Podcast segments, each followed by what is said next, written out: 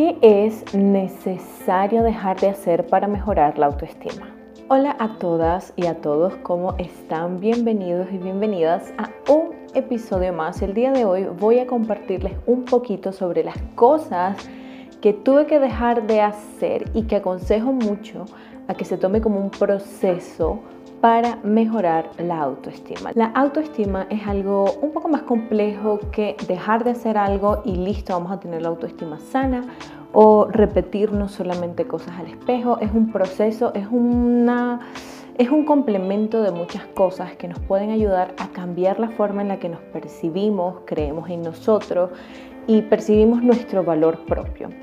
Primero que todo, dejar de darle todo el poder y el valor que yo soy como ser humano a mi cuerpo. El cuerpo es algo importante y sí que hay una conexión entre quién soy y mi estética, porque debo de cuidarme, bañarme, comer saludable. Y yo pienso que este fue un punto eh, súper importante para mí, entrar en esta reflexión de no soy solamente mi cuerpo, me ayudó también a ver desde otra perspectiva cómo cuido mi cuerpo, porque es totalmente distinto hacer ejercicio porque estoy desesperada a verme como tal persona, porque eso significa ser bonito, a hago ejercicio porque realmente honro el cuerpo que tengo, quiero hacer ejercicio porque quiero estar saludable, quiero estar fuerte, quiero sentirme poderosa, ¿sí? Entonces, esta es una perspectiva totalmente distinta y yo creo que ayuda muchísimo a mm, sobrellevar o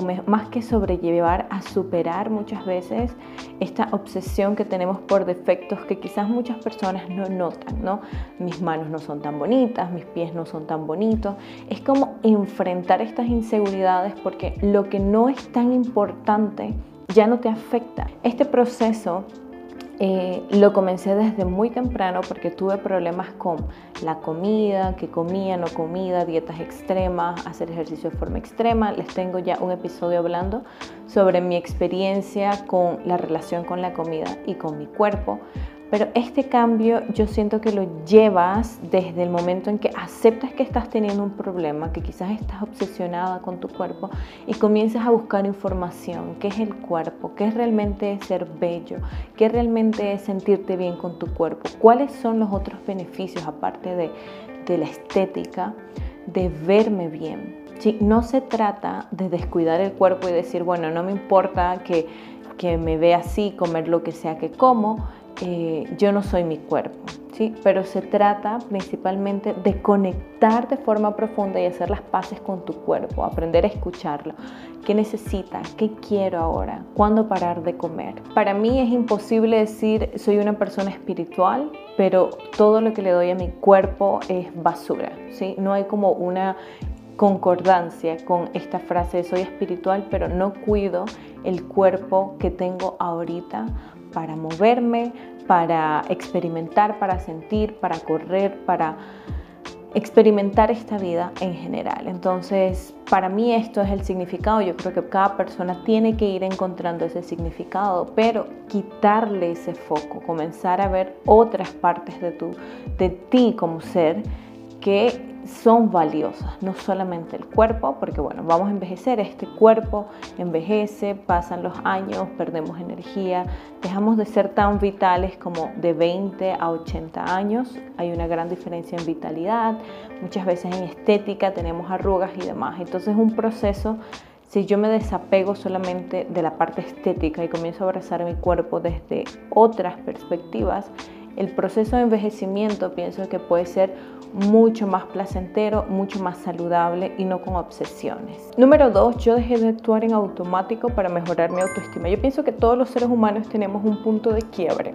Si algo que nos haya afectado rotundamente, ¿no? En este caso, en el canal que hablamos mucho de infidelidades, de divorcios, de problemas en los que me siento depresiva. Siempre hay un punto en mi vida, muchas veces, de quiebre, en los que me doy cuenta que quizás hay algo en mí que tengo que mejorar o que quizás hay algunos cambios que tengo que hacer en mi vida. Cuéntame si tú has tenido este punto de quiebre en tu vida, pero son estos puntos de quiebre los que me llevan a mí a darme cuenta de que estaba actuando en automático. Y cuando actuamos en automático es me levanto, hago lo que tengo que hacer, regreso, nunca soy culpable. No consigo como observar mis emociones, observar cómo me siento, reflexionar sobre mi vida, mis defectos, las cosas que puedo mejorar. Este es un proceso súper, súper importante para mejorar la autoestima porque cuando sales de este sistema, hago todo en automático, actúo como me siento antes de pensar cómo debería de actuar. O oh, hice esto, ¿por qué actué de esta forma? ¿Por qué le tengo envidia a tal persona? Entonces, dentro de este proceso a dejar de actuar en automático, para mí fue súper importante reconocer emociones que son vergonzosas a nivel social, ¿no? La envidia, eh, la pereza, todas estas emociones que uno intenta ocultar y uno solo va en automático. Cuando tú vas en automático en tu vida y tú no paras para voy a escribir, voy a reflexionar, porque te cuestionas tu propio comportamiento, cuestionas la forma en la que estás pensando, sales de esta zona de confort, de decir yo estoy bien, pues no importa. Quizás te das cuenta de que no disfrutas tu vida al 100% o descubres ahí que estás como con la envidia que no te deja como ser feliz. Entonces en este punto en el que reflexionas y dices, creo que puedo ser mejor. Este es el punto el que te lleva a ti a parar de actuar en automático y comenzar a mirarte a ti. O sea, te conviertes como en el protagonista de tu propia película, si dejas de estar como solo viendo y observando a las demás personas de forma pasiva, sino que comienzas activamente a verte, a observarte y a cuestionarte. Y esto me lleva al tercer punto que es dejar de ocultar mis inseguridades. Yo creo que yo crecí sintiéndome y creyéndome fuerte. Yo no quería mostrar mi vulnerabilidad, no quería ver que las personas supieran que yo tenía miedo, que, que me habían roto el corazón, que quizás me ilusionaba muy rápido, que quizás tenía envidia. O sea, son muchas cosas que juegan un papel muy importante, como les hablaba en el episodio de ruptura eh, a veces siento que en esta generación todos queremos vernos fuertes, nadie tiene inseguridades, todos queremos, no queremos decir que amamos a la persona al lado, no queremos mostrar nuestros, nuestras inseguridades a nuestra pareja, por ejemplo. Uno, porque yo pienso que no las reconocemos. Por ejemplo, en mi caso, yo podría decir que la envidia pasa muy desapercibida porque es una emoción que va como envuelta de disgusto, va envuelta como de indignación. Entonces tú estás indignada que la otra persona actúe de tal forma o, te molesta, ¿no? Pero cuando tú te llegas a cuestionar, ¿por qué estoy sintiendo esto? Este es el punto clave en el que tú mismo te das cuenta uy, tengo envidia. Primero es darte cuenta que están ahí, darte cuenta que tienes la envidia, darte cuenta que, que te molesta tal o tal cosa y de ahí entonces va a haber una puerta abierta a un sinnúmero de posibilidades para crecer. No ocultarlas. No es que necesitas ir por todos lados diciendo, ay, sí, le tengo envidia a tal persona, ay, sí, gritándole a los cuatro vientos, pero contigo. Tienes que ser honesta contigo. Y cuando tú eres honesto también tienes más empatía, ¿no? Porque el reconocer esas emociones difíciles es parte del autoconocerme, ¿sí? El conectar con mis emociones, ¿no? Entonces este es un proceso muy bonito porque te liberas, te liberas de tener que aparentar algo que no eres. Siguiente punto importante, me dejé de relacionar con personas que no compartían mis valores. Al principio, y yo creo que esto no se habla mucho cuando hablamos de el proceso de mejorar la autoestima, es de que cuando tú mejoras tu autoestima, hay un cambio de percepción a qué es lo que yo merezco. La mayoría de las personas que tienen una autoestima baja están rodeadas de personas que le traten mal, se aguantan cosas, se entran en círculos de amigos como con este sentimiento de escasez, de no quiero quedarme sola o solo y acepto cualquier cosa, acepto que me traten mal, acepto ser la burla del grupo, eh, me quedo callada para no dar mi opinión. Entonces, a medida que voy creciendo, también me voy dando cuenta de que no necesitas pelearte con las personas para no estar dentro de sus círculos de amigos, es algo que se va dando natural. Hay algo bien importante, por ejemplo, en el caso de los narcisistas. El o el psicópata escoge muy bien a su víctima. Sí, porque esta persona le dije que era una tonta y al rato ya se le pasó, ¿sí?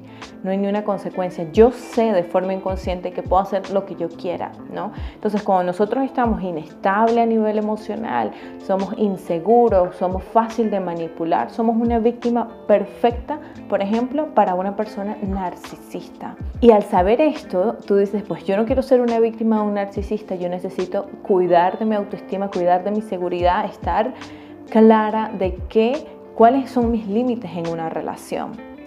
Y esto muchas veces requiere poner límites, muchas veces requiere soltar aunque duela muchísimo. Y es desde esta posición de decir, yo me rodeo de personas que me amen. Yo no me quedo en un sitio donde se ríen de mí y se burlen de mí. Si tú quieres, por ejemplo, mejorar tu salud física, pero estás rodeado de puros amigos que comen chatarra, que no quieren hacer ejercicio, que están solamente viendo televisión, que no son productivos, son personas que de alguna forma te están estancando. Y no quiere decir que sean malos, ellos están en su proceso. Pero lastimosamente cuando nosotros estamos en nuestro proceso, tenemos que rodearnos de personas que nos motiven, que nos ayuden, que nos sintamos inspirados, porque eso también refleja quién soy yo. Por eso es mucho más fácil si yo tengo amigos que van al gimnasio, amigos que se preocupan por su comida, amigos que comparten ese tipo de ideología conmigo, mucho más fácil yo comenzar a mejorar e ir en mi camino. Y con esto dicho, pues es dejar de pasar por alto tus necesidades. Y las necesidades como seres humanos, pues tenemos necesidades biológicas, necesidades emocionales, necesidades psicológicas. Y Comenzando por las más básicas como necesito ir al baño, necesito tomar agua, necesito comer mis vegetales, ¿sí? Por estas necesidades básicas que mi cuerpo necesita para funcionar bien. Pero asimismo como las necesidades emocionales, ¿sí? Cuando hablo de necesidades emocionales hablamos de las necesidades Em, saludables de todo ser humano que tienen, todos los seres humanos tenemos necesidades emocionales, no me estoy refiriendo a necesidades tóxicas o dependencia emocional, ¿ok? Dejar de tomar, dejar de pasar en alto tus necesidades es de yo quiero alguien que me ame, que me quiera, que me llame, que me trate bien.